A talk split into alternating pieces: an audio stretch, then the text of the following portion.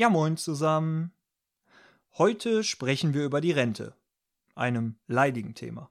Aber alles wird gut, denn Hubertus hat uns von der heilen Rentenwelt erzählt. Stolz konnte er am 22.03.2022 verkünden, dass es eine satte Rentenerhöhung von 5,35% im Westen und 6,12% im Osten geben wird.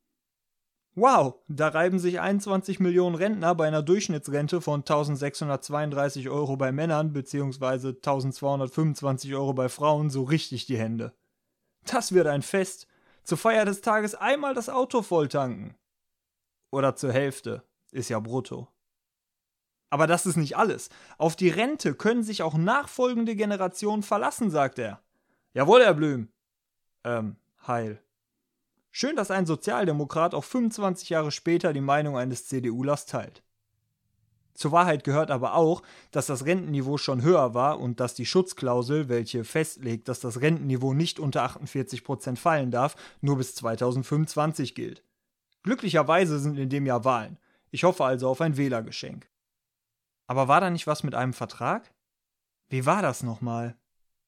Friedensvertrag von Versailles. Ach nee, das war ein anderer Vertrag, der geschlossen wurde, damit endlich Ruhe ist.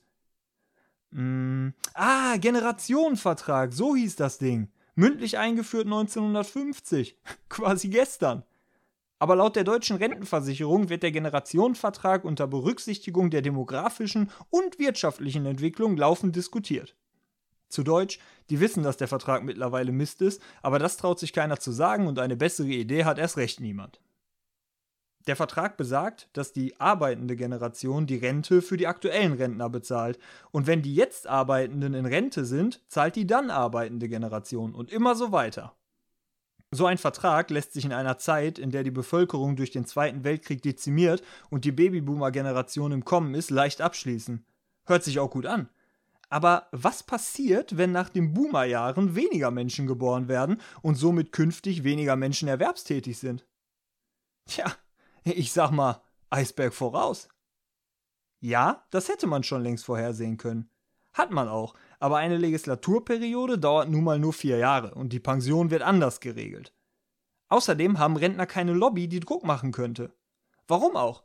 Die kosten Geld, leisten nichts mehr Zählbares für die Gesellschaft, also abgesehen von der unentgeltlichen Kinderbetreuung, die den Staat regelmäßig von einem wirtschaftlichen Kollaps bewahrt, aber lassen Sie uns nicht über Kleinigkeiten reden, und verursachen in der Krankenversicherung unfassbare Kosten. Da kann man schon mal zurückschrecken vor so einem unangenehmen und polarisierenden Thema. Das ist wie mit dem Drucker auf der Arbeit. Ach, kaputt? Naja, für heute habe ich alles gedruckt, kann sich der nächste drum kümmern.